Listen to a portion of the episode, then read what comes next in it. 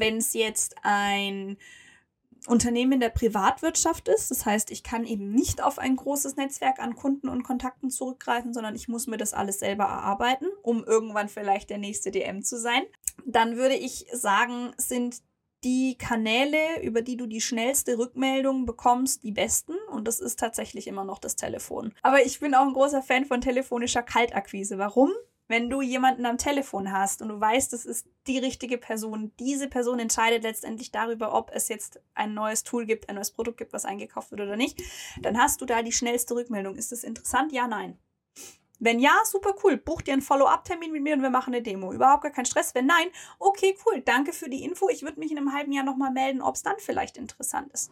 The Holy Grail of Startup-Frage, ja, ist, wo kriege ich meinen Pilotkunden her oder wo kriege ich meinen Kunden her? Und das schreit ja förmlich Sales. Caro, freut mich, dass du wieder dabei bist.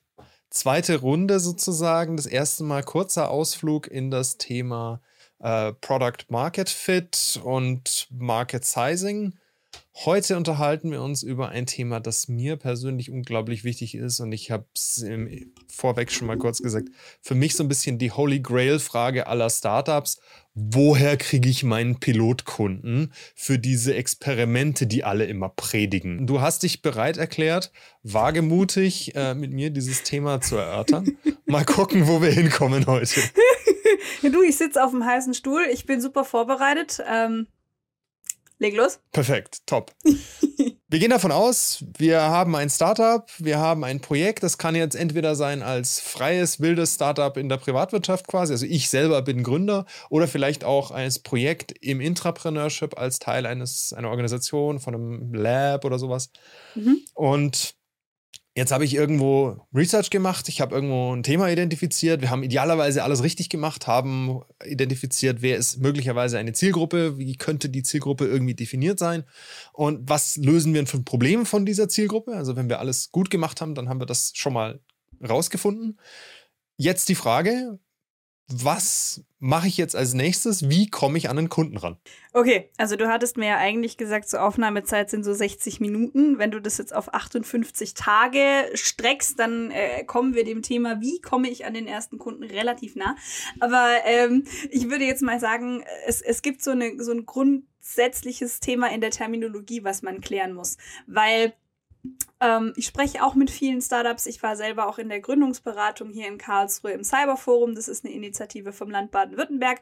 Und ähm, da ging es auch in den Sessions, die wir dann mit den Gründern und mit den Teams hatten, immer um die Frage, sprechen wir über einen Pilotkunden oder sprechen wir über euren ersten Kunden? Weil in meinem Verständnis und auch in dem, was ich so mitbekommen habe jetzt in den letzten Jahren, ist dieses Thema Pilotkunde. Das ist ein bisschen wie so eine Pilotfolge bei einer Serie. Also man weiß eigentlich schon ganz genau, wo man hin will. Das Ding ist schon abgedreht, ist schon produziert und beim Piloten guckt man halt, wie es die Masse so annimmt. Aber es ist eh schon zu spät. Na? Beim ersten Kunden habe ich manchmal das Gefühl, nehmen es die Leute ein bisschen ernster, weil das ist ein Kunde ich muss ihn glücklich machen, weil bei einem Pilotkunden, aber da kommen wir sicherlich später auch noch zu, gibt es ja verschiedene Typen von Beziehungen, die du haben kannst. Das heißt, du kannst sagen, okay, du bist halt ein Kunde. Du kannst sagen, du bist ein Kunde, der mit mir zusammen entwickelt. Oder du kannst vielleicht auch ein Kunde sein, der mir wirklich auch Ressourcen zur Verfügung stellt aus seiner internen IT, aus seiner Forschung, aus seiner Data Science, aus seinem Marketing und so weiter. Ähm, von daher, das ist immer meiner Meinung nach so eine ganz große und wichtige Frage, die man am Anfang klären muss. Ist es ein Pilotkunde oder soll es dein erster Kunde sein? Und Gut, wie kommst du da dran? Da kommt es natürlich ganz drauf an, bin ich ein Intrapreneur oder bin ich ein Entrepreneur? Gehen wir mal davon aus, du bist jetzt dieser Intrapreneur. Was mhm. machst du jetzt erster Schritt? Du hast jetzt dein Teil vor dir liegen auf dem Schreibtisch, das du dir ausgedacht hast, an dem wir gebastelt und getüftelt haben. Mhm. Was mache ich jetzt? Gut, als Intrapreneur hast du es ein bisschen einfacher weil du kannst schon mal auf ein bestehendes Netzwerk an Kunden und Lieferanten zurückgreifen. Das heißt, gehen wir mal davon aus, deine, dein Intrapreneur geführtes Startup ist eine Ausgründung oder eine Gründung innerhalb der DM-Gruppe. So, das ist jetzt ein innovatives Kassensystem, nur für DM zum Beispiel. Ja, das erstmal so als Pilotprojekt nur für, nur für DM. So, das heißt, du hast schon mal deinen ersten Kunden. Die DM-Gruppe mit x 100.000 12 Milliarden gefühlt Filialen in ganz Deutschland. So. Dann hast du aber zum Beispiel auch noch diese ganzen anderen Händler, die ihre Produkte beim Unternehmen DM platzieren. Also unbekannt, unbezahlte Werbung übrigens an der Stelle ist mir eingefallen, weil DM sitzt literally direkt neben Karlsruhe. Ähm, und da ist es dann zum Beispiel relativ einfach, weil du dich dann mit der Händlerverwaltung, mit dem Einkauf oder auch mit dem Key Account Management als Intrapreneur in Verbindung setzen kannst und sagen kannst, hey, ich habe hier ein Produkt, das kann das, das und das. Für die, die und die Unternehmen bietet sich das an. Und jetzt, lieber Key Accountler, sag mir doch mal, welche Unternehmen deiner Meinung nach ein Fit sein könnten für dieses Produkt. Der Key mhm. Accountler geht dann durch seine Datei und sagt dann, okay, ich habe hier fünf Firmen, für die könnte sich das anbieten. Und deine Aufgabe als Intrapreneur ist eigentlich nicht Vertrieb zu machen, weil du im Optimalfall jemanden hast, der wirklich Vertrieb kann. das mhm. ist auch nochmal ein ganz anderes Thema. Founder Sales ist nicht so richtiger Sales. Ähm, Komme ich auch später nochmal äh, dazu, warum. Aber dann hast du eben deine fünf potenziellen Kunden, deine fünf potenziellen Pilotkunden oder ersten Kunden und dann kann es losgehen. Aus unserer Erfahrung ist es so, dass Sales tendenziell oder der Vertrieb erstmal nicht so ein mega Interesse dabei hat, äh, so Prototypen, sage ich mal, und so halbgare Lösungen im Zweifel an ihre bestehenden Kunden zu verteilen. Mhm. Heißt das, ähm, also wie wir es kennen, ist, dass die quasi einen Kontakt herstellen, aber dann sozusagen im Termin dabei sind. Also das nicht, hier hast du die fertige Lösung, verkauft das an deine Leute als Pilot, sondern die machen quasi ein Intro sind eventuell dann im Termin eben dabei, damit das One Face to the Customer irgendwie gewahrt bleibt, aber eigentlich stellen die eben nur den Kontakt im Prinzip her. Also nach meiner Überzeugung muss auch in einem Intra-Startup ein Vertriebler drin sitzen. Ob der mhm. aus dem Vertrieb des großen Unternehmens, der Holding oder der, der, der, Muttergesellschaft kommt oder ob der frisch geheiert wird, nur für dieses Projekt, was ich tatsächlich besser finde, weil der ist nicht so betriebsblind. Ähm, das wäre für mich das, das A und O, weil, also okay. ich, ich kenne das selber auch aus Projekten, ähm, Vertriebler, die seit Anno dazu mal immer nur dasselbe Produkt verkaufen, immer nur dieselbe Firma ähm, repräsentiert haben, die haben da keinen Bock drauf, irgendwas Neues anzufangen. Ähm, von daher, die haben da eher weniger Lust drauf, aber man muss es ihnen dann auch, weißt du, du musst es ihnen wieder verkaufen. Du kannst halt sagen, hey, wenn wir denen jetzt unsere innovative Kassenlösung verkaufen, dann haben die noch einen Bindungspunkt mehr, der sie davor schützt oder davor bewahrt, bei dir den Vertrag zu kündigen. Ergo, du hast weniger Neuauftragswert, den du reinbringen musst. Das heißt, für dich ist es weniger Stress und alles, was ich von dir brauche, ist ein Kontakt. Meinetwegen machst du einen E-Mail-Verkehr auf, hockst mich ins CC, bist im ersten Meeting dabei und ab dann kannst du dir sicher sein, dass dein Vertrag nicht angefasst wird. Das ist auch immer ganz wichtig. Vertriebler mhm. wollen nicht, dass ihre Verträge und ihre Kundenbeziehungen da in irgendeiner Art und Weise angefasst mhm. werden, sondern es ist im Zweifelsfall nur ein Multiplikator, den du eben schaffst, wenn du sagst, okay, ich habe die Vertriebler, weil das sind die Rampensäue, die haben das Netzwerk, die haben Bock drauf und bei denen kannst du dir vielleicht dann sogar noch ein, zwei Tipps oder Tricks oder Infos abholen. Also das finde ich eine ganz wichtige Thematik, was du angesprochen hast, dass es eben bewusst auch, wir sprechen im Team immer von dem Hacker, Hustler, Hipster oder Hacker, mhm. Hustler, Designer, dass dieser, dieser Hustler im Zweifel eben sich auch nicht schade ist, eben mal einen Telefonhörer in die Hand zu nehmen oder eben auch mal 50 E-Mails zu schreiben oder, oder, oder. Vielleicht da gleich einhaken. Ähm, wir hatten jetzt gerade über Vertrieb und Kontakt herstellen gesprochen. Du hattest gesagt, die sollen da einfach mal eben den Kontakt aufbauen. Mhm. Ähm, was ist denn heutzutage, ich sag mal, in, im, in dem aktuellen Jahrhundert, was ist denn eine sinnvolle Methode, um einen Kontakt aufzubauen? Was für Kanäle sollte ich mir denn auswählen oder gibt es irgendwo abhängig von Branchen oder so, gibt es da Best Practices? Also ich würde jetzt mal sagen, wenn wir bei diesem ich habe ein Startup in einer bestehenden großen Organisation, unser DM-Startup, ähm, da würde ich tats tatsächlich sagen, ist E-Mail das einfachste, weil du da eben das, den, den Kunden drin hast, du hast den Vertriebler drin und du hast dich drin im Verkehr und es ist alles nachvollziehbar und es funktioniert. Ähm, Wenn es jetzt ein Unternehmen in der Privatwirtschaft ist. Das heißt, ich kann eben nicht auf ein großes Netzwerk an Kunden und Kontakten zurückgreifen, sondern ich muss mir das alles selber erarbeiten, um irgendwann vielleicht der nächste DM zu sein. Ähm, dann würde ich sagen, sind die Kanäle, über die du die schnellste Rückmeldung bekommst, die besten. Und das ist tatsächlich immer noch das Telefon. Ich weiß, viele haben da Angst vor. Ich kenne auch viele Leute in unserem Alter, die bekommen äh, schon allein ein Herzkasper, wenn sie sich einen Termin beim Zahnarzt buchen müssen. Ähm, bin ich jetzt keine von. Aber ich bin auch ein großer Fan von telefonischer Kaltakquise. Warum? Wenn du jemanden am Telefon hast und du weißt, das ist die richtige Person, diese Person entscheidet letztendlich darüber, ob es jetzt ein neues Tool gibt, ein neues Produkt gibt, was eingekauft wird oder nicht, dann hast du da die schnellste Rückmeldung. Ist das interessant? Ja, nein. Wenn ja, super cool. Buch dir einen Follow-up-Termin mit mir und wir machen eine Demo. Überhaupt gar kein Stress. Wenn nein, okay, cool. Danke für die Info. Ich würde mich in einem halben Jahr nochmal melden, ob es dann vielleicht interessant ist. So. Bei E-Mails ist es so, dass du auf Basis des wunderschönen äh, Zusammenspiels von UWG und DSGVO überhaupt nicht in der Lage bist, E-Mails zu verschicken, kalt. Das darfst du gar nicht. Ähm, und bei LinkedIn ist es so, Akquise über LinkedIn machen, jeder, der das schon mal probiert hat, das ist sehr langatmig. Es ist eine Kunst für sich. Ähm, und es kann halt sein, dass du manchmal so sechs bis neun Monate einfach nur in den Aufbau einer persönlichen Beziehung mit einer Person investieren musst, bis du dann vielleicht irgendwann mal überlegen kannst, zum Pitch zu kommen. Und auch dann kann es nochmal zwei, drei Wochen dauern, bis du wirklich eine verbindliche Rückmeldung hast. Und das ist einfach E-Mails und LinkedIn als Outreach-Kanal zu benutzen, ist nicht skalierbar. Dann würde ich aber an der Stelle sofort einhaken und auch sagen, das wäre für mich dann was, wenn ich jetzt weiß, ich bin ein Startup-Team und ich arbeite in einem bestimmten Bereich, dann würde ich auch mhm. sagen, fangt das ab dem ersten Tag an. Ja, also das ja. heißt dann nicht ewig warten, sondern wenn ich jetzt weiß, es dauert sechs, neun, zwölf Monate, bis auf LinkedIn zum Beispiel was passiert und ich baue jetzt ein Thema im Bereich, keine Ahnung, New Mobility oder Heiztechnik mhm. oder sonst was, dann würde ich im Prinzip ja in dem Moment, wo ich mein Team gegründet habe und wo ich weiß, ich bin in dem Bereich unterwegs, würde ich ja im Prinzip sofort losgehen und anfangen, Leute zu kontaktieren und irgendwie mein Netz in eine bestimmte Richtung erweitern, die Gruppen beitreten, Events suchen und so weiter und so fort, weil es einfach so lang dauert, um da überhaupt einen Fuß auf den Boden zu kriegen. Und dann habe ich im Zweifel vielleicht dann auch eine Chance, dass ich daraus mir ja ein Projekt oder einen Pilotkunden nachher irgendwann mal generiere. Natürlich, natürlich. Die Frage ist halt nur, wie machst du Umsatz?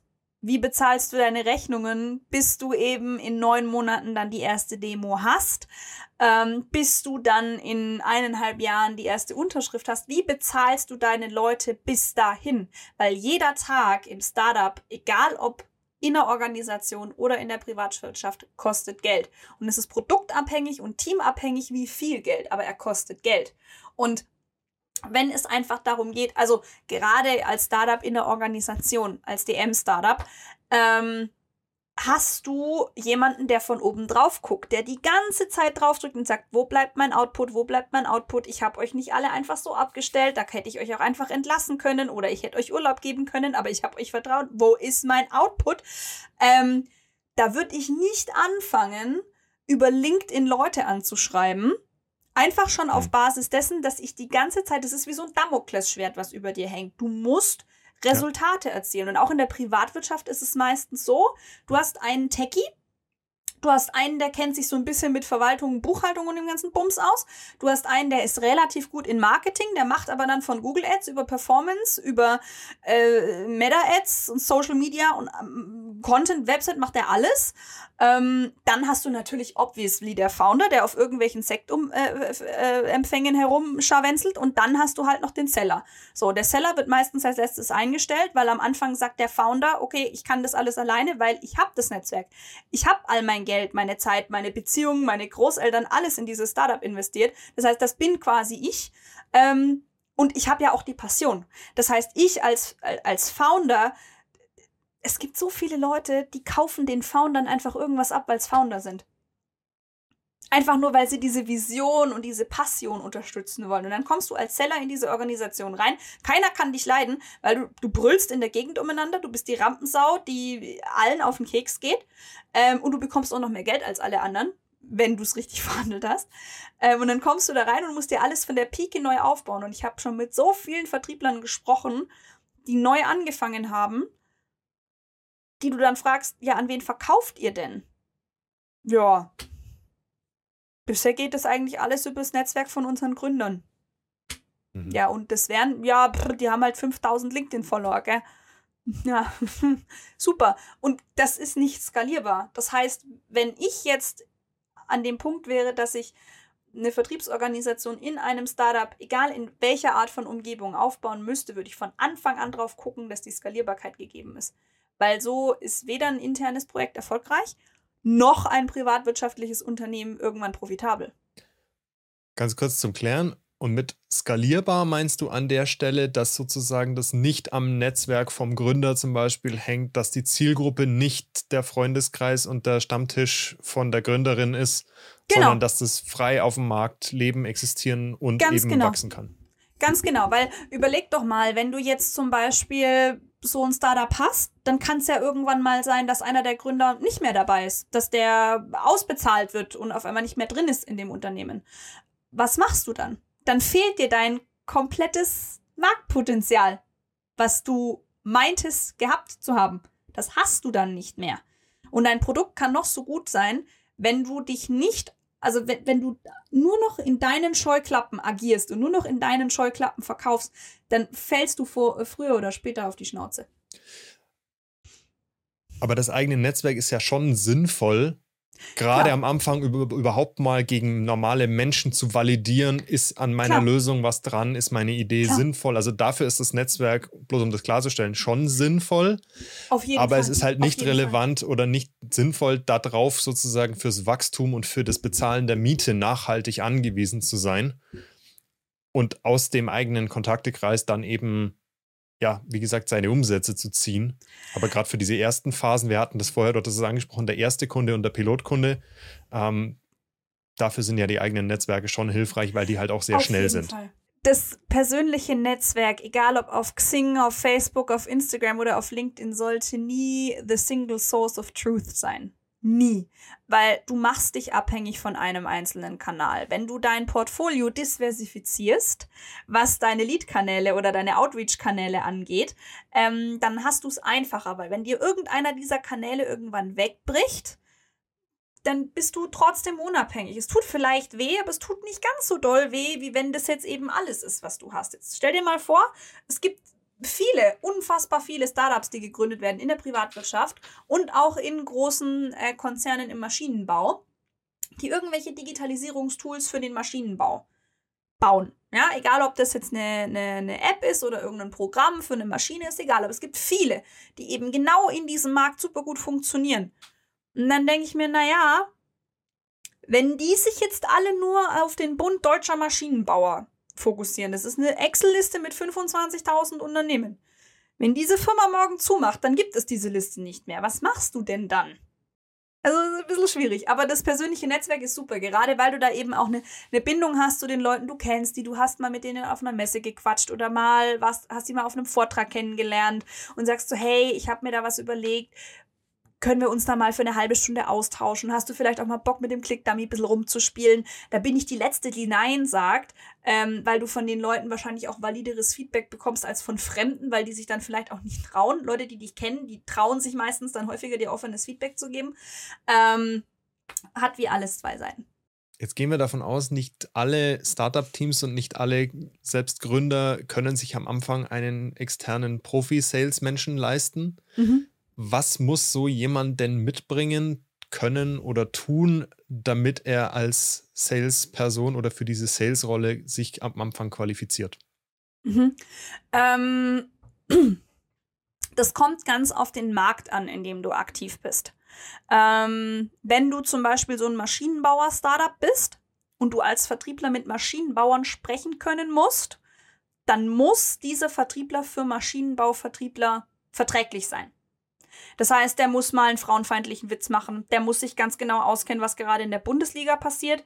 Ähm, der muss die Maschinen kennen, natürlich, klar. Der muss auch wissen, was bei Bosch und Siemens und bei den ganzen Automobilzulieferern und sowas gerade passiert. Ähm, der muss eher so ein bisschen traditioneller unterwegs sein. Ja? Wenn du jetzt ein Tech-Startup bist, ist es genau Flipside. Das heißt, du brauchst jemanden, der unfassbar agil ist, der am Zahn der Zeit agiert, der heute schon weiß, was morgen im Handelsblatt online steht, ähm, der alle möglichen TED Talks und Podcasts kennt, der Joe Rogan vorwärts, rückwärts, seitwärts ran aufsagen kann. Ähm, das heißt, du, du brauchst da einfach so einen ganz unterschiedlichen Typus Mensch. Ähm, jemand wie ich zum Beispiel, ich würde im Maschinenbau nicht glücklich werden. Einfach weil dieses, dieses steife oder meistens noch sehr steife Setting, das ist einfach nichts, wo ich mich frei entfalten kann. Mhm. Ich brauche so eine große bunte Blumenwiese, das brauche ich. Und ich brauche zum Beispiel auch die Freiheit, mir meine Kanäle aussuchen zu können, wie ich will. Wenn ich jetzt mal eine Woche nur LinkedIn machen möchte, fein. Wenn ich eine Woche telefonieren will, super. Wenn ich eine Woche mal gar keine Akquise machen möchte, aber dafür nur Termine abhalten will, ist das auch kein Problem. Ähm, was man generell, glaube ich, braucht als Vertriebler, wenn man dann eben in so einem Startup anfängt, ist, man muss einen Arbeits- Ethos und eine Arbeitsethik an den Tag legen, die andere vielleicht als ungesund empfinden würden, weil du einfach sehr viel arbeiten musst, weil es manchmal sein kann, dass du morgens um sieben schon erreichbar sein musst. Manchmal erreichst du aber deine Entscheider vielleicht abends um acht auf dem Weg nach Hause im Auto. Ähm, du musst sehr outgoing sein. Äh, das heißt, du darfst überhaupt gar keine Berührungsängste haben und du musst, und da habe ich auch schon von, von ein paar Freunden manchmal so einen dummen Spruch gedrückt bekommen, du musst sehr gut mit Zurückweisung umgehen können. Also es kann halt einfach sein, dass du Wochen und Monate immer nur Neins hörst. Egal, ob das von potenziellen Pilotkunden ist oder von ersten Kunden oder von deinem tausendsten Kunden oder von Leuten in der Akquise oder, oder, oder. Du, du wirst dir genügend Backpfeifen abholen. Und wichtig ist dann einfach zu sagen, ich mache jetzt weiter, weil ich an die Vision und die Mission glaube, der wir uns verschrieben haben. Und weil ich auch vielleicht dann das Ganze negieren kann und, und antizipieren kann und sagen kann, okay, dann ist es jetzt für euch nicht der richtige Zeitpunkt. Dann sind wir zum Status quo noch nicht oder vielleicht gar nicht oder waren es vielleicht mal der richtige Partner, aber dann ist es besser, wenn es jetzt nicht passiert. Ich finde das einen ganz wichtigen Punkt, den du da gesagt hast. Und das, was mir da sofort auch in den Sinn kommt, ist, da muss dann auch der Rest des Startup-Teams vielleicht auch so ein Auge auf diesen Menschen haben, wenn der virtuell die ganze Zeit Prügel kriegt, ähm, dass auf jeden Fall das Startup-Team diesen Menschen mit unterstützt. Dass, dass die da eben nicht Wochen und Monate lang alleine die Zurückweisung kriegen, sondern dass es dann eben auch den Rückhalt gibt. Das heißt, nein, es ist okay, wir bleiben bei dir und es, es ist so und der Weg am Anfang ist steinig. Deswegen finde ich das ganz wichtig, dass du das jetzt auch gesagt hast. Für alle, die sich das anhören und die das eben jetzt mitkriegen, das heißt, ja, es kann eben auch mal wochenlang passieren, dass du keinen Pilotkunden hast oder keinen Kunden, der sagt, ja, ich reiße dir das aus den Händen, sondern dass die ewig überlegen oder dass ja, und jetzt ist August und da ist keiner da und dann wird es auf einmal alles spät und zur Wiesen sind wir alle erst nicht da und irgendwann ist dann Weihnachten, bis wir dann reden. Dieser Atem ist notwendig und die Selbstmotivation oder auch der Teamzusammenhalt, um da durchzukommen, ist super, super wichtig. Es, es ist ja auch noch mal was ganz anderes, weil wenn du dir zum Beispiel überlegst, diese ganzen innovativen Startups, ja, also ich spreche jetzt nicht von Gorillas oder Flink, Gorillas und Flink waren zur richtigen Zeit am richtigen Ort. So, die haben Lebensmittellieferungen dann möglich gemacht, als keiner von uns Lust hatte, irgendwo einkaufen zu gehen, weil jeder Angst hatte, sich mit Corona zu infizieren. Jetzt mal wirklich Baseline. Die hatten super viel Glück. Fünf Jahre vorher oder fünf Jahre später, n -n, hätte niemals funktioniert. So, ähm, die waren lucky. Das war ein richtiger Lucky Shot. Aber es gibt so viele innovative, coole Startups, die ein Problem lösen, über das sich viele Unternehmen noch nie oder nicht mehr Gedanken machen. Weil sie entweder in ihrer Organisationsstruktur noch nicht komplex genug sind, dass sie dieses Problem überhaupt haben, oder weil sie schon so groß sind, dass sie sich schon seit Jahren mit diesem Problem arrangieren. Und dann musst du dir halt auch überlegen, viele Vertriebler oder viele dieser, viele dieser Produkte plus dann eben die Vertriebler, die diese Produkte verkaufen, die müssen den Leuten erstmal so diesen Pinpointing-Moment geben, um zu sagen, hey, da gibt's was, das stört dich. Erinner dich mal, warum dich das stört. Das ist super schwer und das, das ist, ja, das ist, ähm, das ist eine Kunst. Was man dann aber auch nicht vergessen darf, falls uns jetzt hier Leute zuhören, die Vertriebler sind in einem Startup. Ja, wir Vertriebler finden es ganz, ganz toll, wenn wir gepampert werden und uns alle sagen, wie toll wir sind und wenn wir nicht gebucht haben, wie arm wir sind. Das heißt aber nicht, dass wir eine andere Stellung haben in der Firma als alle anderen. Ohne die Techies würde das Produkt nicht funktionieren. Ohne Marketing wüsste keiner, dass es uns gibt. Und ohne den Gründer gäbe es das Produkt schon gleich dreimal nicht. Also nur weil wir den ganzen Bums hier an den Mann bringen, heißt das noch lange nicht, dass wir mehr wert sind als der Rest der Firma. Wann weiß ich, dass ich aufhören muss, wenn ich keine Kunden kriege, wenn keiner mein Ding haben will? Wann weiß ich, dass es nicht an meinen Sales-Fähigkeiten oder am blöden Kunden liegt, der sich nicht entscheiden kann, sondern dass tatsächlich mein Produkt einfach nicht taugt oder dass ich das Problem nicht löse? Wie lange nehme ich die, die Rejection hin und lass mich prügeln und irgendwann sage ich, okay, nee, vielleicht liegt es tatsächlich an, an uns, vielleicht liegt es an der Lösung. Ich habe den größten Respekt, den man haben kann, vor Vertrieblern, die in ein Unternehmen gehen, in den Vertrieb, ohne zu wissen, wie der Product Market Fit ist, weil du den selber erproben musst. Äh, und es ist super schwer. Wenn ich aber jetzt in der Situation wäre, dann würde ich mir von meinem Vorgesetzten, also in dem Fall eben vom Founder ähm, oder dem Intrapreneur, einen klaren, also eine klare Erwartungshaltung gegenüber aufzeigen lassen und einen ganz klaren Zeitplan. Ähm, wenn du jetzt an Tech-Unternehmen verkaufst, wie wir eins sind bei EchoBot, würde ich sagen, sind so drei Monate, sind so ganz gut. Na, da kannst du erproben, da kannst du ausprobieren und so weiter und so fort.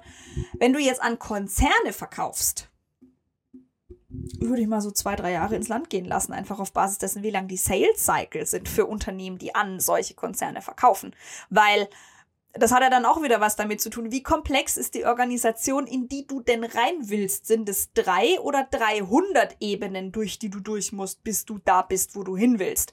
Ähm, also grundsätzlich würde ich sagen, es gibt so ein paar valide Punkte, die dafür sorgen würden, dass ich sage, okay, es liegt an uns.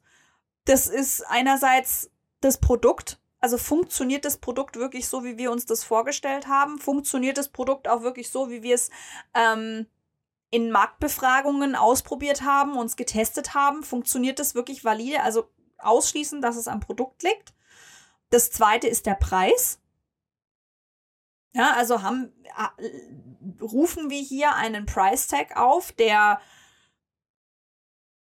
valide ist für das, was wir liefern können. Du kannst nicht einen Smart hinstellen, aber dann 600.000 Euro dafür verlangen. Das funktioniert nicht.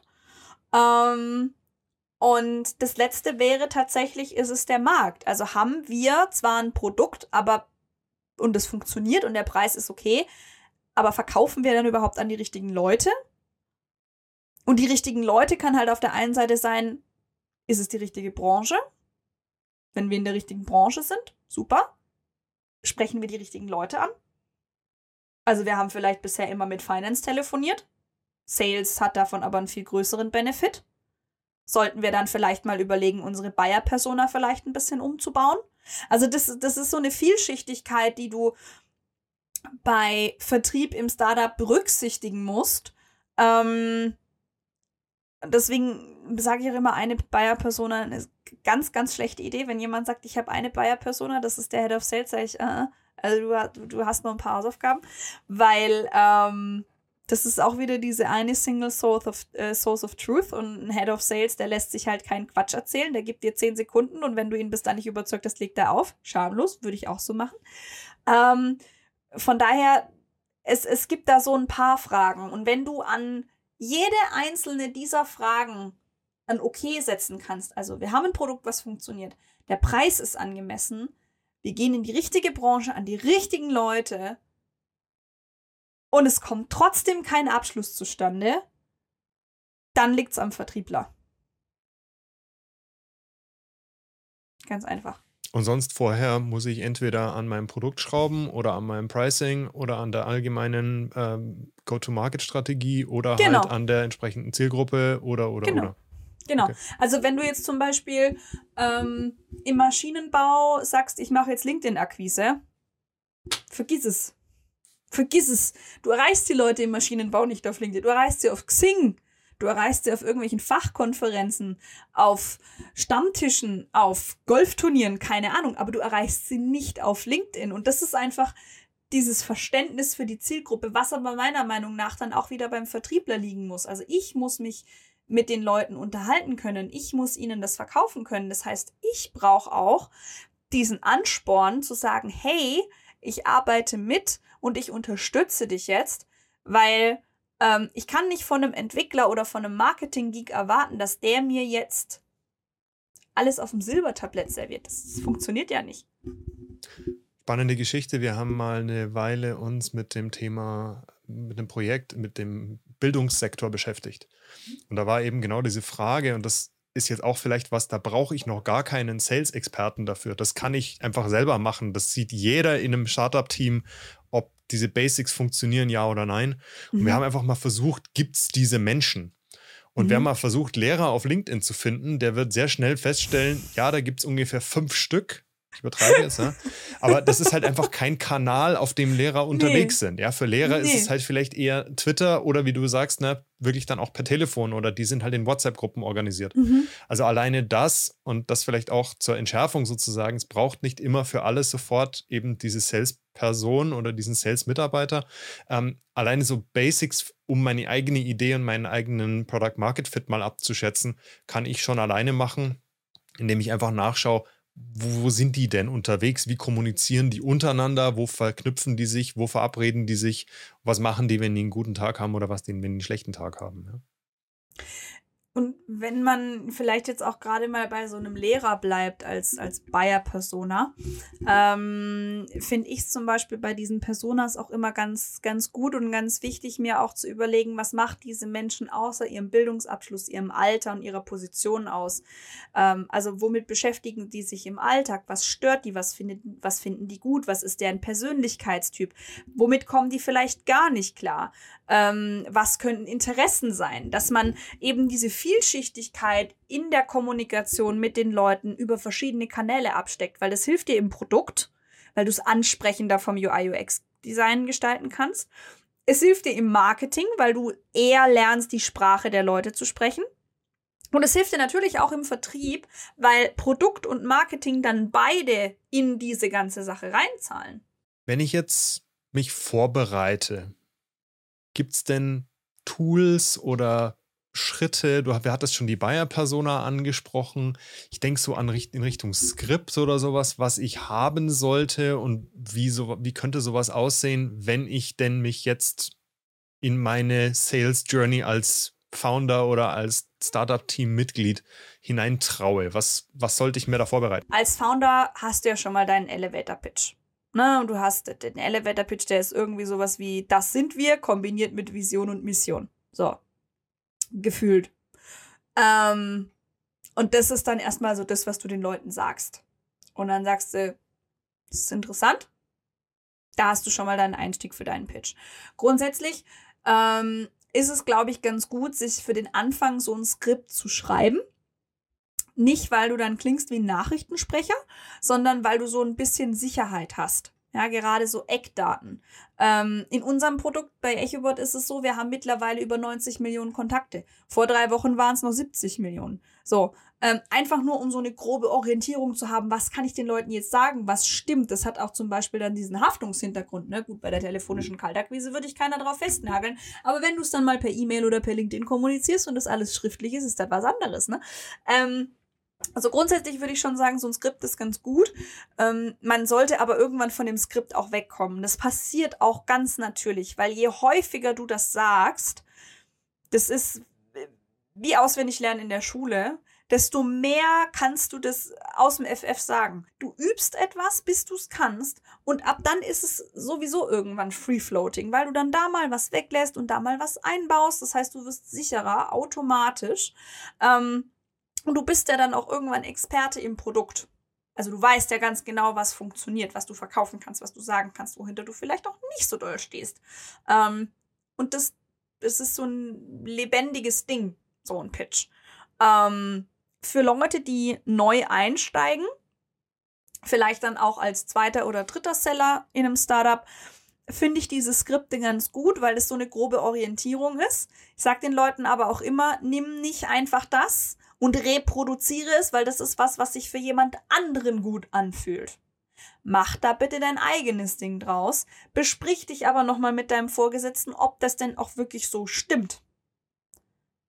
Und dann lauf los. Es gibt ja ganz viel, was so auf einer emotionalen und so einer subtilen Art auch damit eingebaut werden kann. Sind das, sind das Dinge, die, die ihr auch mit einbaut? Also auch, wo du sagst, klar, ich beginne so ein Gespräch irgendwie mit einer bewusst, mit irgendwie einer persönlichen Note oder da gibt es ja auch diese Geschichten, dass man sagt, man, man sagt bewusst was, wo das Gegenüber zustimmt, solche Themen. Hm. Also ich glaube schon, dass man, wenn wir jetzt zum Beispiel mal bei dem Thema Cold Call bleiben, sollte man meiner Meinung nach schon immer auch versuchen, die, dieses ganze Setting von diesem Call so positiv wie möglich zu machen, weil derjenige, der da gerade den Hörer abgenommen hat, der rechnet nicht mit deinem Anruf und der hat im Zweifel auch gar keine Zeit dafür. So. Das heißt, freundlich sein. A und O. Immer schön lächeln am Telefon. Das klingt vielleicht ein bisschen komisch, aber wer dann mal nächstes Mal beim Zahnarzt-Appointment, wenn ihr nächstes Mal euch ein Appointment beim Zahnarzt zettet, ähm, kriegt vielleicht vorher keinen Nervenzusammenbruch, sondern lächelt mal wenn ihr die Leute am, am, gegen am anderen Ende der Leitung begrüßt. Das macht schon ganz viel aus. Ihr werdet direkt merken, die lächeln zurück. Also du merkst es an der Stimme schon. Ähm, dann, was ich sehr, sehr gerne mache, das ist so ein Ding, das finden so 50% der Leute finden es gut, 50% der Leute finden es schlecht. Ähm, das ist diese Frage, ist es, passt es gerade? Ja. Positiv. Positiv geframed. Okay, super. Ja, also direkt, weil, nur weil der jetzt gerade abnimmt, heißt es noch lang nicht, dass der jetzt auch wirklich gerade Zeit für dich hat. Ähm, nächster Punkt ist, sich auch nochmal zu vergewissern, dass man bei der Person, mit der man gerade redet, wirklich an der richtigen Adresse ist. Ich verkaufe nur an Entscheider aus dem Vertrieb und aus dem Marketing. Es bringt mir nichts, einen Azubi zu pitchen. Der hat in fünf Minuten wieder vergessen, wie ich heiße. Der hat in zehn Minuten wieder vergessen, was ich mache. Und er hat morgen schon wieder vergessen, dass ich mit ihm gesprochen habe. Ja, also auch dieses, bin ich da bei dir, Schrägstrich Ihnen an der richtigen Adresse. Ja, also wieder ein Ja abgeholt, wieder ein positiveres Framing für einen Call. Ähm, das sind so Kleinigkeiten. Grundsätzlich würde ich versuchen, die Leute so ehrlich wie möglich zu behandeln und so wenig Taktiken wie möglich einzubauen, weil Taktik, das klingt schon so berechnend. Weißt du? Wenn ich Taktiken anwende, Taktiken kann ich anwenden beim Monopoly-Spielen, um zu gewinnen. Taktiken sind für mich immer, okay, ehrlich kann ich's nicht. Deswegen muss ich jetzt versuchen, die anderen auszutricksen. Ne? Ähm, Deswegen bin ich nicht so ein großer Fan von. Es gibt aber einige, die da auch gute Skripts und Beispiele für geschrieben haben. Das wäre einfach nicht meins. Das, widerstrebt mir, aber ich weiß, dass es Unternehmen gibt, die damit sehr, sehr gut fahren. Und ansonsten einfach Ehrlichkeit. Ja, also was ich den Leuten immer sage, ist, hey, ich will dir nichts verkaufen, wofür du keine Verwendung hast. Für mich ist einfach nur wichtig zu wissen, wo stehst du gerade. Und wenn du mir ein paar Infos gibst, dann kann ich relativ schnell abschätzen, ob es überhaupt Sinn macht, dass wir dieses Telefonat hier weiterführen oder nicht. Okay. Ja.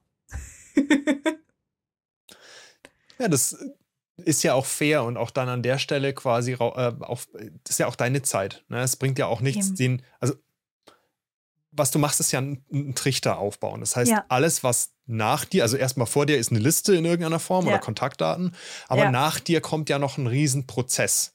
Das heißt, wenn du die falschen Prospects in den Prozess reinwirfst, entsteht ja nachher auch Arbeit, die potenziell zu nichts führt. Genau. Also ist es dann ja auch eine, eine Frage nach der Effizienz. Ich rede vorher lieber mit 50 Leuten, als dass ich nachher fünf Leuten die falsche Informationen gebe und die durch stundenlange Demos und Live-Projekte und am schlimmsten noch einen Live-Besuch vor Ort oder sowas äh, durchschicke. Eben. Und das ist auch immer so eine ganz, ganz wichtige Frage, die man sich stellen muss. Ähm,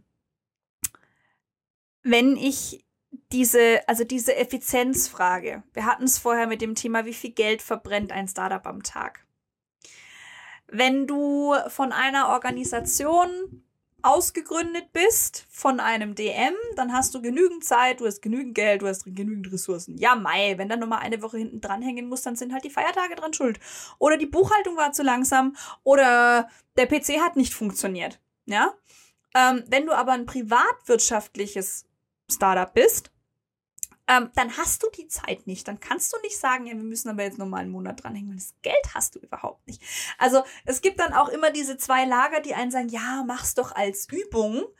Die anderen sagen, nee, Alter, qualifizier alles aus, was nicht zu 100% oder zu 90% aufsteigend passt, weil ansonsten verbrennst du Zeit, Geld und Personalressourcen dafür. Und ich bin dann eher so, dass ich sage, ey, qualifizier lieber alles aus, sag, ich melde mich in drei Monaten nochmal, wenn ihr gerade noch nicht ready to buy seid. Aber ich brauche Leute, die jetzt ready to buy sind, weil daran hängt mein Job. Und die meisten sind super ehrlich, sagen, hey, okay, cool, setz mir einfach einen Call rein für in vier Monaten, ich freue mich drauf. Und dann hast du bis dahin Zeit, dich nur auf das zu fokussieren, was dir wirklich Umsatz bringt, was dir wirklich auch einen Output generiert. Weil ansonsten verplemperst du die Zeit, die du nicht hast. Nochmal so ein paar Fundamentals am Anfang, ich brauche in irgendeiner Form, wenn ich sage, ich baue mir jetzt diese Liste selber, dann muss ich irgendwo mhm. so eine Liste bauen. Was, was sollte in so einer Liste drin sein? Auf was, was für Werte brauche ich? Du hattest vorher klar natürlich einen Namen. Du hattest mhm. schon gesagt Branche. Du hattest schon gesagt Ansprechpartner, also quasi Job Position irgendwie. Mhm. mhm. Ähm, also es gibt immer so ein paar Dinge, die ich abklopfen würde, wenn es darum geht, wie baue ich meinen Markt jetzt auf? Ähm, das hat zum Beispiel was damit zu tun, an wen verkaufe ich. Also an welche Personen verkaufe ich. Okay, mache ich mir eine Liste mit 50 Jobtiteln. Haken dran. So. Wie teuer ist mein Produkt? Kostet mein Produkt 80 Euro im Jahr? Kostet mein Produkt 80.000 Euro im Jahr? Wenn mein Produkt 80 Euro im Jahr kostet, kann ich jeden anrufen. Wenn mein Produkt 80.000 kostet, muss ich schon mal gucken, dass eine Unternehmung eine gewisse Umsatzschwelle überschritten hat. Also so 5 Millionen, würde ich sagen. Ansonsten tun dir 80.000 80 schon echt weh. So, ne? in welcher Branche bin ich tätig. und dann brauche ich auch einen Entscheider, der im Zweifel dann eben genau. eventuell über 80.000 entscheiden kann und nicht über 80 Euro. Also das genau. ist dann auch die Job Description, auch hier wieder eine andere, okay? Genau, genau.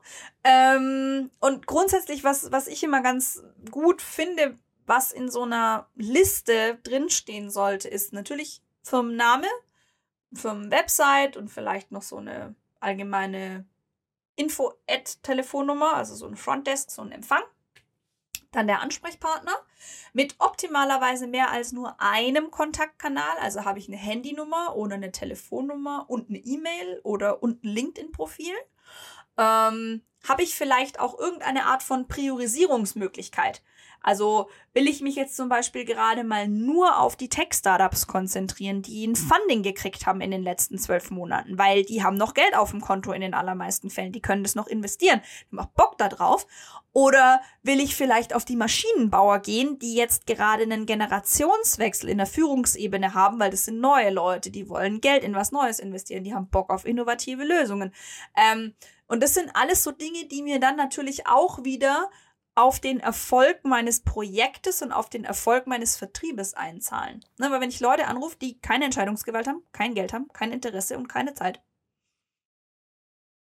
Was ich jetzt, was wir da impliziert haben, noch einmal aussprechen würde, ist, und ja, du brauchst eine Liste. Also das heißt nicht einfach nur, ich gehe mein Facebook oder mein LinkedIn durch, sondern es sollte in irgendeiner Form eine Excel-Liste im, im, schlimmsten Fall oder ein ja. System, ein, keine Ahnung, ein HubSpot Free-Account oder was ja. auch immer ich nehme. Es ja. sollte irgendwo ein System geben, wo diese Daten zentral hinterlegt sind. Und was ich dann auch noch hinzufügen würde, ist eben auch die Kommunikationen entsprechend tracken. Das heißt auch wirklich aufschreiben, an welchem Datum habe ich mit wem und wem gesprochen.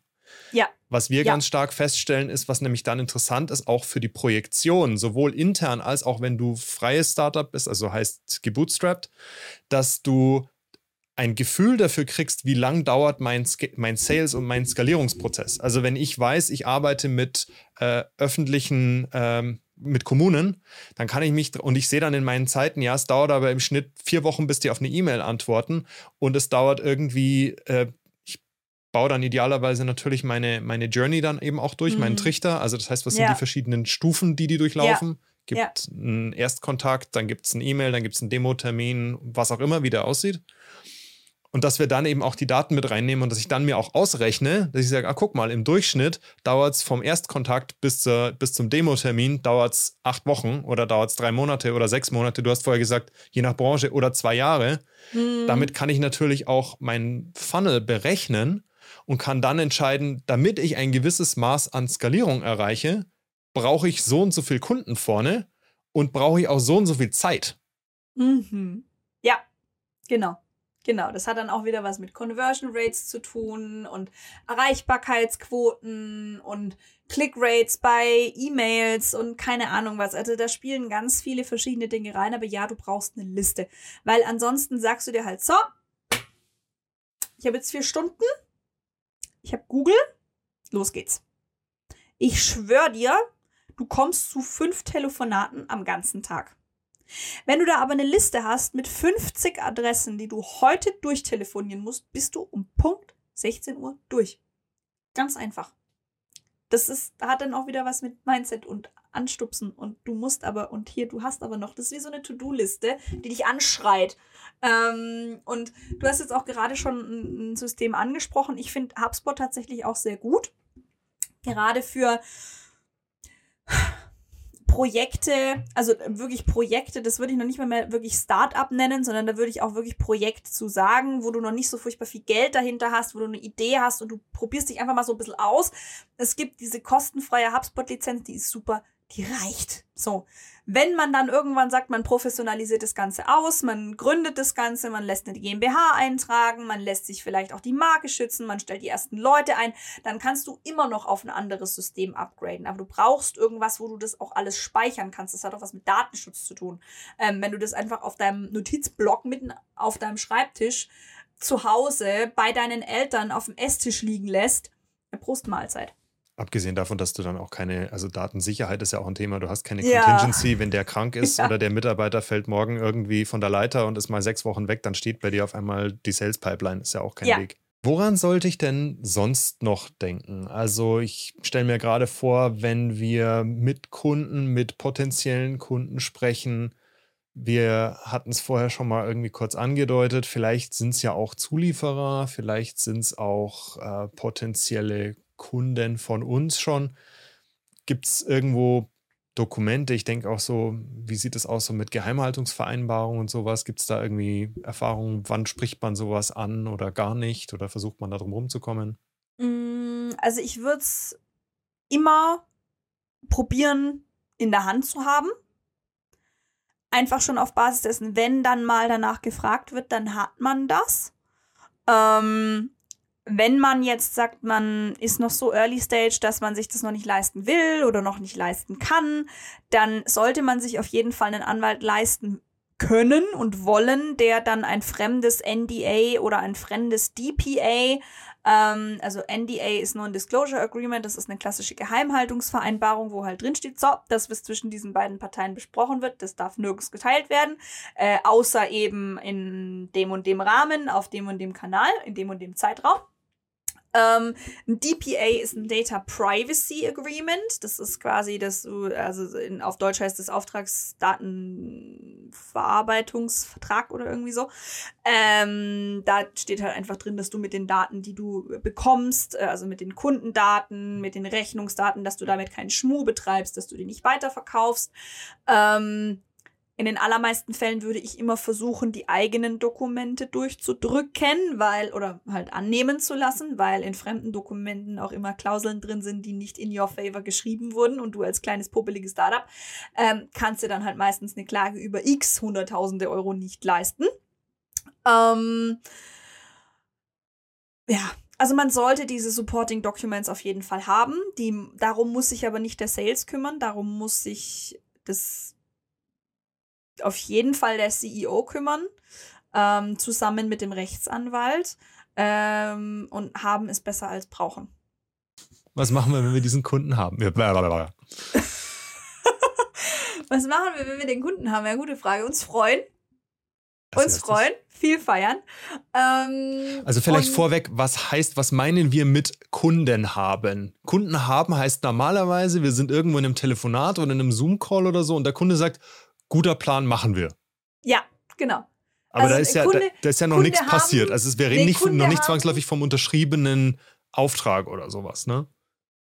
Ja gut, okay, du sprichst jetzt mit einer Vertrieblerin. Also für mich ist Kunde haben eigentlich schon Kunde hat unterschrieben, Kunde sagt zack, bumm, Ab Abfahrt. Ähm, Dann müssen wir aber vorher nochmal einhaken. Ein ja. ganz wichtiger Punkt für mich ist nämlich eben, wo, worüber verhandle ich überhaupt mit dem Kunden? Ja, was verkaufe ich dem Kunden? Was mhm. möchte ich von dem Kunden haben? Und du hattest es vorher schon ganz kurz angedeutet. Für mich gibt es da drei beziehungsweise vier Stufen oder ich empfehle, dass man sozusagen, gerade wenn ich einen Pilotkunden suche, mhm. eben auch verschiedene Angebote macht. Dass ich nicht sage. Und hier ist es übrigens, take it or leave it, dann habe ich genau 50% Chance, dass er es nimmt. Ja, entweder mhm. nimmt es oder nimmt es nicht. Mein Vorschlag ist dann immer, dass man einfach mehrere Optionen auch anbietet und ausgestaltet. Also in der einfachsten Form, ja, wir bleiben in Kontakt und äh, irgendwo, ich kann noch mal ein paar Fragen stellen. Die mhm. bessere Version ist, ja, wir machen tatsächlich ein Projekt miteinander. Ihr erklärt euch bereit, als Pilotkunde wirklich die Lösung abzukaufen. Maximalversion ist, ja, wir gehen tatsächlich in eine Art Entwicklungspartnerschaft. Also das mhm. heißt, echter Datenaustausch, äh, hinter den Vorhang gucken auf beiden Seiten. Dafür natürlich der Vorteil für den Kunden, dass er auch echten Input eventuell hat in die Entwicklung von der Lösung. Sowas mhm. ist natürlich interessant, wenn ich zum Beispiel einen Riesenkunden habe, der auch potenziell ein ordentliches äh, Schnittchen von meinem Jahresumsatz ausmachen könnte. Mhm. Also wenn ich mhm. halt dann 10.000 Lizenzen an eine Telekom verkaufe, dann darf die Telekom vielleicht auch Input haben. Mhm. Das, das wäre für mich so der erste Schritt. Mhm. Ähm, die verschiedenen Level. Und dann ist die Frage, was davon unterschreiben die jetzt? Also du hast gesagt, ja, für dich ist es dann, wenn es unterschrieben ist. Also die sagen jetzt, okay, eins von den drei Varianten will ich jetzt haben. Mhm, genau, genau. Also Variante 4 wird nichts, gibt's nicht. Ähm, also ich glaube, bei einem, bei einem Pilotkunden würde ich auf jeden Fall auf Variante 2 oder Variante 3 gehen wollen. Das heißt, entweder ich habe direkt so einen Wahl, so einen Blauwahl wie die Telekom, die mir was abkaufen will. Äh, da würde ich allerdings ein bisschen vorsichtig sein. Nicht, dass die dann irgendwann meinen, meine Technologie mir abkaufen zu können. Wenn du einen schönen Exit machen kannst als Gründer, ist das natürlich geil. Aber da sollte man immer so ein bisschen aufpassen, dass die dann nicht irgendwie meinen, die eigene Technologie für sich selbst beanspruchen zu können, so zu 100 Prozent. Das ist wichtig. Auch da wieder aufpassen auf Klauseln mit Legal und rechtlich und Vertrag. Ähm, Wenn es jetzt so ein Mittelding ist, wobei ein Pilotkunde ist eigentlich immer ein großes Ding, ähm, würde ich schon sagen, sollte man diese, diesen engen Austausch haben. Ja, also man hat einen Kickoff, man hat nochmal einen genaueren Workshop am Anfang, man trifft sich vielleicht einmal in der Woche für eine Stunde, man bekommt engmaschiges Feedback, man ist vielleicht in einem Slack-Channel miteinander oder in einer LinkedIn-Gruppe oder in einer Teams-Gruppe oder keine Ahnung wie. Ähm, dass man einfach diesen engen Austausch hat, aber der Kunde oder der Pilotkunde ist jetzt nicht direkt zu 100 Prozent auch mit seinen eigenen Ressourcen in die tatsächliche weiter, also Klammer auf weiter, Klammer zu Entwicklung des Produktes involviert. Das hatten wir zum Beispiel letztes Jahr ganz stark, als wir jetzt ein Produkt auf den Markt gebracht haben. Da haben wir, glaube ich, 25 Kunden berufen haben oder haben halt gesagt, hey, ihr seid glücklich Kunden oder ihr habt eh schon viele Feature Requests uns geschickt, wollt ihr vielleicht Beta Tester sein, wollt ihr Beta Kunden sein, wollt ihr einmal in der Woche mit eurem Consultant euch hinsetzen ähm, und dem Feedback geben zu diesem neuen Produkt und die haben gesagt, ja. Ein Consultant ähm, ist ein Mitarbeiter von euch, den ihr denen sozusagen als Ansprechpartner genau, zur Verfügung gestellt habt. Okay. Genau, mhm. genau, genau. Ähm, und das lief super gut. Ähm, und so kann man das natürlich machen. Und so, also diese beiden Varianten würde ich jetzt wählen am Anfang, wenn es eben um einen Pilotkunden geht. Wenn man den Kunden dann hat, egal ob Pilotkunde oder normaler Kunde, ähm, fände ich's oder finde ich es einfach sehr, sehr wichtig, dass man demjenigen eine Roadmap an die Hand gibt. Also wie sehen die nächsten Schritte miteinander aus? Was sind unsere Ziele? Also was ist mein Ziel? Was ist dein Ziel? Und wie kommen wir da zusammen hin? Was fehlt dir noch? Was ist jetzt für dich das größte Problem, was wir als erstes lösen müssen? Ähm, weil der Kunde gibt dir einen Vertrauensvorschuss und er gibt dir sein Geld, dass er was haben will, dann darf er aber auch mitbestimmen. Das ist für mich immer ganz, ganz wichtig, dass der Kunde dann sagen kann, okay, hey, hör her, das ist für mich jetzt Nummer eins. Ähm, und dann können wir um alles andere, können, können wir über alles andere reden. Ich habe gerade selber ein sehr, sehr großes Projekt. Ähm, das ist eines der größten Projekte, was die Firma jeweils umgesetzt haben wird, wenn es dann vielleicht was wird. Ähm, und da geht es schon allein darum, dass die ein riesiges Customization-Projekt bekommen von uns. Also wir haben noch nie für einen Kunden von uns gewisse Dinge im eigenen Corporate Design dargestellt. Das machen wir einfach nicht. Machen wir aber jetzt in dem Fall als Ausnahme, weil die halt sagen, ja, das ist aber bei uns einfach Policy. Das heißt, wenn ihr diese Zusammenarbeit möchtet, dann müsstet ihr diesen extra Schritt halt gehen. Machen wir. lassen es uns aber auch bezahlen. Ne? Also das sind dann auch so Dinge, für die gehen wir so eine Extrameile und denen geben wir halt auch diese Möglichkeiten, dass sie von uns was bekommen können. Das wäre jetzt so Telekom, das ist so ein Blauwal, ne? Für den macht man Ausnahmen, aber man sollte sich jetzt nicht immer auf die Ausnahmen vorbereiten. Ich glaube, ich habe viel geredet. Ich glaube, für Leute, die noch nie mit Vertrieb zu tun hatten und die immer nur sehr stark ans Produkt denken und ich bin jetzt aber, ich bin jetzt aber Innovator. ich glaube, für die war das absolut, absolut Banane. Ähm, aber doch, ich glaube, das, ich glaube, ich glaube, wir haben alles. Ich, ich hoffe, dieses Spaß haben ist, ist rausgekommen. Dass man Spaß haben soll bei der ganzen Sache, weil sonst, das, das, das, sonst wird es sehr langweilig. Das ist, ist das der Gedanke, den du, den du möchtest, dass, dass die alle mitnehmen? Ich glaube, ich glaube, dass halt viele immer so ein bisschen Angst haben und so äh, Vertrieb und äh, die, die sind so geldgeil und haben doch eigentlich trotzdem nichts in der Birne und schwatzen immer jedem nur auf, was er nicht will. Da ich mir so denke, nee, wir sind eigentlich auch ganz normal. Also wir, wir, wir sind, ja, wir sind vielleicht ein bisschen gaga, wir sind vielleicht ein bisschen lauter, wir sind vielleicht ein bisschen, aber wir sind trotzdem ganz lustig. eigentlich ganz nett. Definitiv, kann ich bestätigen. Oh, das ist jetzt sehr freundlich von dir. Ja, aber nee, ich glaube, ich glaube, fachlich war ganz gut. Oder was sagst du? Na gut? War gut. Bist du glücklich ja? und zufrieden? Ja. Ich werde ein bisschen schneiden und ein bisschen hin und her schieben, vielleicht. Alles gut. Aber sonst Dafür ich, haben wir es ja so logisch auch gemacht. Finde ich gut. Wunderbar. Caro, hat mich riesig gefreut, dass du da warst, dass du uns ein bisschen einen Einblick gegeben hast in das Thema Sales für Startups. Wie kriege ich meine ersten Pilotkunden oder meine ersten Kunden insgesamt? Super, dass du da warst. Vielen herzlichen Dank für die Zeit. Danke, dass ich da sein durfte, Thomas. Bis zum nächsten Mal. Bis dann.